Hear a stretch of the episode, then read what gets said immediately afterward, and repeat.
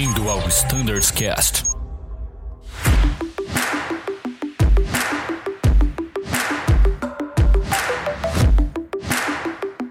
Fala pessoal que acompanha o Standards Cast, sejam todos muito bem-vindos a mais um episódio do 737, em que teremos umas participações mais do que especiais do pessoal do Flight Standards e do treinamento do 737, comentando um pouco sobre mudanças dos manuais e algumas dúvidas relacionadas ao treinamento.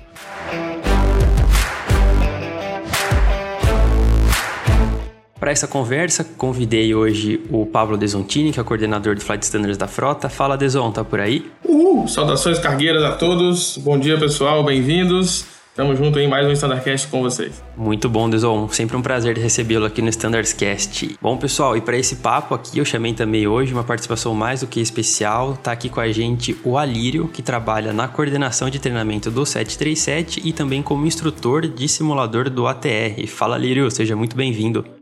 Bom dia, muito obrigado. Tá um prazer estar aqui com vocês hoje. Muito bom. Alíria, sua primeira participação aqui no nosso podcast. É, eu acho que muita gente te conhece, né, do ATR do 737, mas seria legal você se apresentar para os nossos ouvintes. Você poderia contar um pouco da sua, da sua carreira, da sua história na Azul, por gentileza? Afirmativo, um prazer.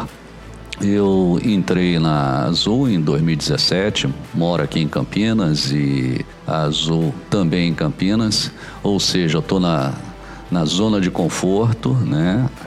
E dando instrução inicialmente no ATR, simulador, e posteriormente, a partir de 2018, 2019, no Boeing 737, instrução em simulador e também algum trabalho administrativo na coordenação do Boeing 737, referente a manuais e algumas outras coisas. Show de bola. Alírio tá trabalhando firme e forte aí com o Deson, né? Eu sei que tem bastante coisa, bastante atualização. Vocês dois aí, é, meus, meus parabéns a todos aí que mantêm a, a frota 737 impecável.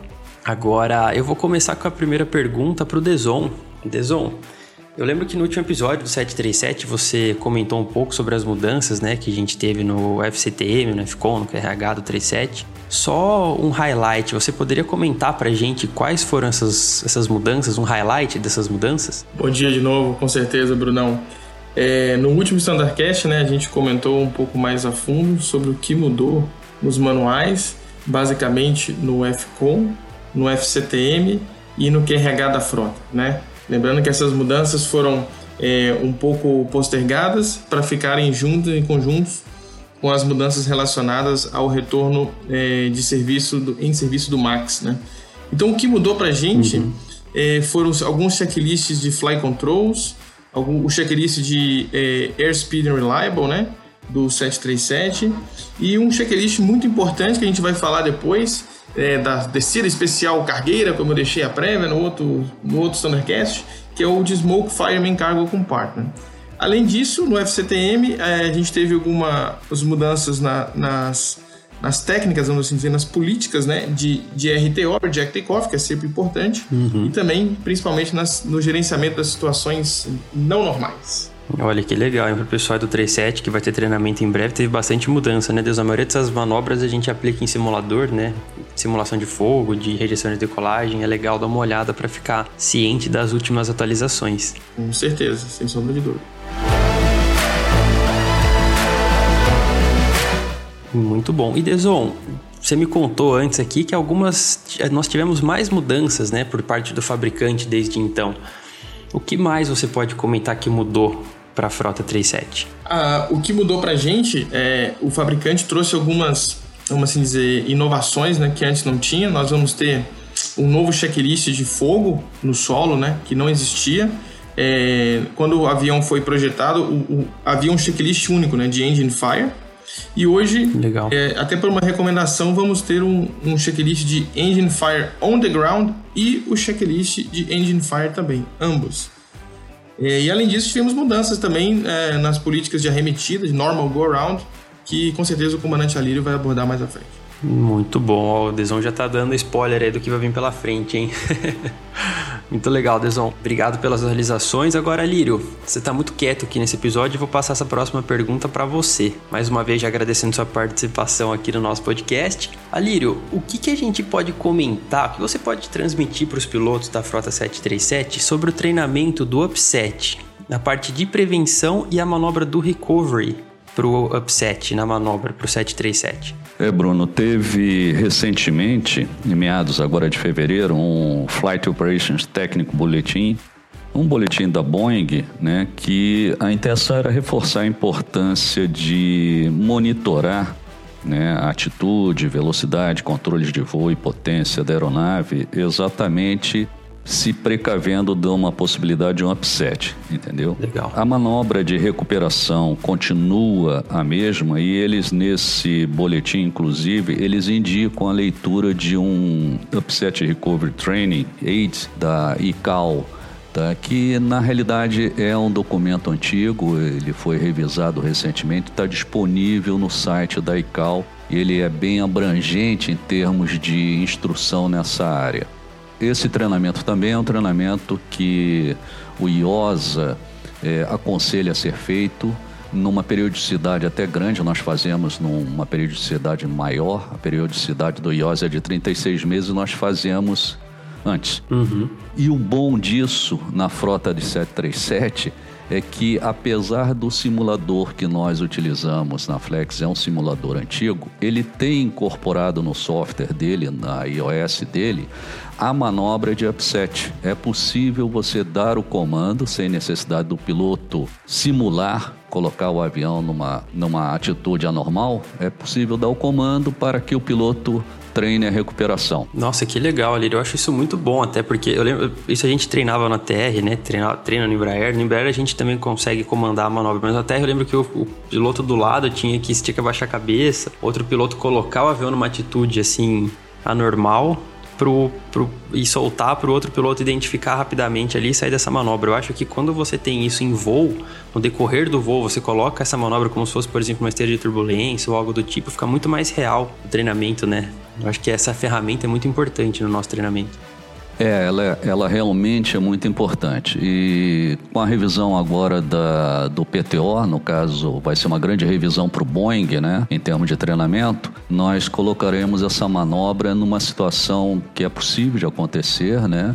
Então já vai aí uma dica, um spoiler de um evento futuro em termos de treinamento, que seria essa manobra né, da atitude anormal acontecer durante uma aproximação e o piloto recuperar, simulando que uma aeronave na frente teria deixado uma esteira de turbulência forte e o avião entra numa atitude anormal. Uhum. E isso já aconteceu no passado comigo, real, entendeu? E deve ter acontecido num grau maior ou menor com outros pilotos. Então é muito importante a pessoa aprender a recuperar nessas situações que podem ser é, passíveis de acontecer. Com certeza, com certeza. Acho que é um treinamento super positivo para todos os pilotos, é algo que a gente pode encontrar, principalmente na nossa base aqui em Campinas, né? É, nós operamos com a nossa frota, então mesmo você aproximando depois de uma aproximação de um 47, que a gente tem muito aqui em Campinas, ou de um 330, é algo que realmente pode acontecer.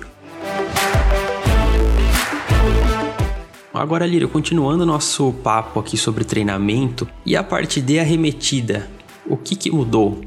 É, a arremetida também teve um boletim da Boeing, também em fevereiro, aliás, um pouco tempo depois desse primeiro boletim do upset, e na realidade eles dão um enfoque maior, né, na, na no monitoramento da aceleração, né, dos motores durante uma arremetida. E procuram também separar entendeu? Ah, uhum. As ações durante uma arremetida, no caso específico da configuração do flap durante a arremetida. Ou seja, é Legal. normal, ele chama a atenção que é, muitos pilotos criam um reflexo de dar um call-out só de arremetida numa frase única, englobando várias ações. Então, go around, set power, no caso do Boeing, flaps 15. Então eles dizem que é necessário separar essa ação do go around set power e o comando do flap, porque o flap poderá ser numa configuração normal de aproximação para arremetida e pode ser também diferente numa aproximação monomotor e aí é uma outra configuração para arremetida ou uma outra configuração de flap quando você arremete devido a um bulk landing, entendeu? Então eles pedem para dar o comando de arremetida verificar ambos os pilotos verificarem a aceleração dos uhum. motores, isso dá um tempinho de raciocínio e o pilot uhum. aí sim determina qual é a configuração de flap que ele deseja, ou seja, tirar o reflexo condicionado do pilot monitoring, selecionar o flap antes mesmo de que seja definido qual o flap correto. É muito importante até verificar que a potência que você quer foi aplicada, né? Você não arremeter com underpower no caso, né? Muito importante, muito legal. Agora eu vou, o Deson, vou chamar você de novo aqui para o nosso bate-papo. Opa, tô na escuta. Aí sim. no último episódio do 37, eu vi que você estava muito empolgado para falar sobre algo relacionado à descida, uma descida especial da frota cargueira. Agora, afinal de contas, conta pra gente o que, que é essa descida tão especial. Rufem os tambores, né não, Brunão? Exato, agora eu vou pedir pro Danilo colocar o, a vinheta Brrr. lá na nossa... colocar os tambores, exatamente.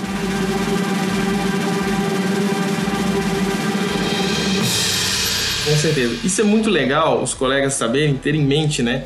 É, do que que muda, né? O comandante ali, ele tá aí é super experiente, um boingueiro de carteirinha, sabe melhor do que eu. Mas as aeronaves cargueiras têm uma descida que só as aeronaves cargueiras têm. Então, é, devido depois de, de incidentes, a aviação infelizmente caminha assim, né? É, foi desenvolvido o que, o que a Boeing chamou, né? Ela chamou nos manuais dela de uma Expedited Freighter Descent, né? Que é uma descida rápida Olha só. para as aeronaves cargueiras. Então, é, numa situação anormal, todas as aeronaves têm por certificação uma, uma rapid descent, né, ou uma emergency descent, né, uma uhum. descida rápida é, por um caso de despressurização, enfim.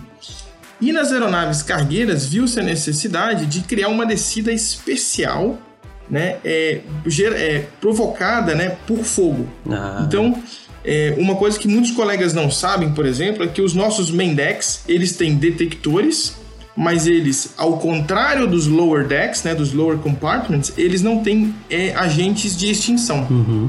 Então a gente sabe que pode ter uma eventual fumaça ou fogo lá atrás, mas nós não conseguimos extinguir. E aí veio essa descida cargueira, que é uma descida onde você, primeira coisa que você faz é pensar se tem um aeroporto é, suitable airport próximo, né? Uhum. Na nossa frota a gente usa o target é, de 50 milhas. Então, se a gente tem um aeroporto dentro de 50 milhas, por favor, me corrija aí, comandante Ailton, eu estou falando bobagem. A gente vai descer rápido é, para o ponto, né, até 15 milhas ali, para fazer o pouso mais rápido possível. Agora, o que aconteceu no passado é que muitas vezes você tem cargueiros é, fazendo voos aí, é, é tops, voos sobre é, o oceano, áreas né, desabitadas, onde você não tem um suitable airport às vezes dentro de 50 milhas. Uhum. Então, o que fazer se você tem um fogo no main deck? E aí foi criada essa manobra, onde a gente desce para é, geralmente entre 20 e 25 mil pés, né? É, foi um estudo feito por toda a indústria. É, você despressuriza o avião para que você tire né, o agente do oxigênio do triângulo do fogo, até que você chegue a 50 milhas do aeródromo. Aí, ao chegar a 50 milhas de um aeródromo, você vai então prosseguir numa descida rápida uma descida aí na VMO, na MMO, é, até que você consiga pousar. É uma manobra bastante é, interessante, é, diferente e que com certeza vai estar nos nossos lofts aí no futuro, nas próximas revisões do PTO que o comandante Alírio fez para gente. É, essa manobra ela, ela é muito interessante não só para a frota cargueira, mas como para qualquer outro avião, porque além da, dos procedimentos em si definidos né, nos manuais, ele se trabalha também muito a coordenação, o CRM, né? Porque você imagina que no momento que há o indício de fumaça ou até mesmo um alarme de fogo, se inicia a leitura de um checklist e, ao mesmo tempo, pela gravidade da situação, se exige também que já se procure um local alternativo de pouso, um local seguro. Então, são os dois tripulantes trabalhando e se coordenando e comunicando. Então é um, é um treinamento muito interessante, tem que ser feito porque não pode é, se deixar para no momento que ocorre esse evento as pessoas se virarem da melhor maneira possível. Então tem que ser feito o treinamento anteriormente para se observar qual é a maneira mais eficiente de se fazer isso. Ou seja, treinar exatamente a coordenação e os procedimentos. Muito bom, muito legal. Bom, pessoal, nosso bate-papo aqui hoje tá muito legal. Alírio, sua participação tá fantástica, mas infelizmente o nosso tempo para esse episódio está chegando ao final. Alírio, eu gostaria de deixar essas, as portas aqui do, do nosso Standards Cast sempre aberta para sua participação. Sempre que você quiser participar aqui, comentar algo sobre a frota 737 ou sobre a frota TR, algum treinamento novo, algo que você acha interessante sobre o PTO, alguma dúvida recorrente dos pilotos, fique mais do que à vontade para participar, né, Deson? O que, que você achou? Achei muito boa a participação da Alírio. Pô, com certeza, é um prazer tê-lo a bordo, né? Nosso primeiro convidado aí da, do nosso Thundercast da frota Boeing. É um, é um, como eu falei, um boingueiro de carteirinha, uma pessoa sensacional. Quem, quem puder encontrá-lo ali na Uni Azul vai adorar conversar com ele e que com certeza vai voltar aqui para o nosso Standardcast e acrescentar muito é, para os nossos bate-papos. Muito bom. Alírio, então, por gentileza, suas considerações finais para esse episódio. Ah, inicialmente, agradecer a oportunidade, o convite também. É uma coisa que nós já estávamos programando há algum tempo e as oportunidades não apareciam mas foi um prazer participar aqui, a participação do Desontini, que a gente trabalha sempre muito próximo, né, Desontini? Estamos sempre muito próximo no nosso trabalho, que são complementares. Uhum. E a você também, Bruno. Muito obrigado aí pela oportunidade de conversar com o pessoal aí. E espero que a gente repita novamente essa, esse evento. Muito bom, Alírio. Muito obrigado. Não só eu, mas todos os ouvintes aí do Standards Cast. Agradecemos sua participação. E para fechar com chave de ouro, Deson, suas palavras. Eu já falei muito hoje, mas eu não posso ir embora sem deixar um spoiler, né? Então, então nós temos aí um spoiler, o Olha próximo só. Standardcast. Nós vamos falar sobre uma mudança importante nos tubos de pitô do 737. Meu Deus, o que é isso? Que será? Não vai ter mais Pitô no 737, Desão? Como assim? Opa, vamos lá. Fica pro próximo Standardcast, a gente traz para vocês. Deixa o pessoal curioso em casa. Vamos mandar o WhatsApp se remoendo, mas vamos lá. Boa, isso aí. Não pode falar, hein, Desão? Tem que ficar pro próximo episódio agora, hein? Se te chamarem no WhatsApp, não pode. Não vou falar, não vai ter spoiler. isso aí, isso aí.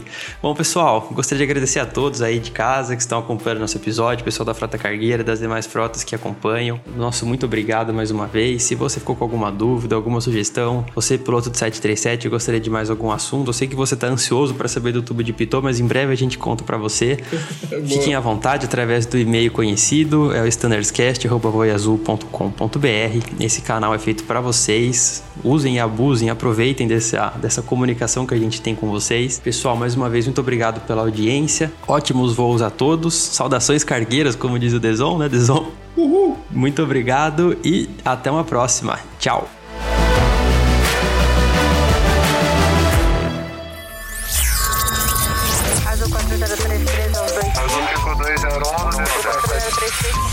Você ouviu ao Standards Cast.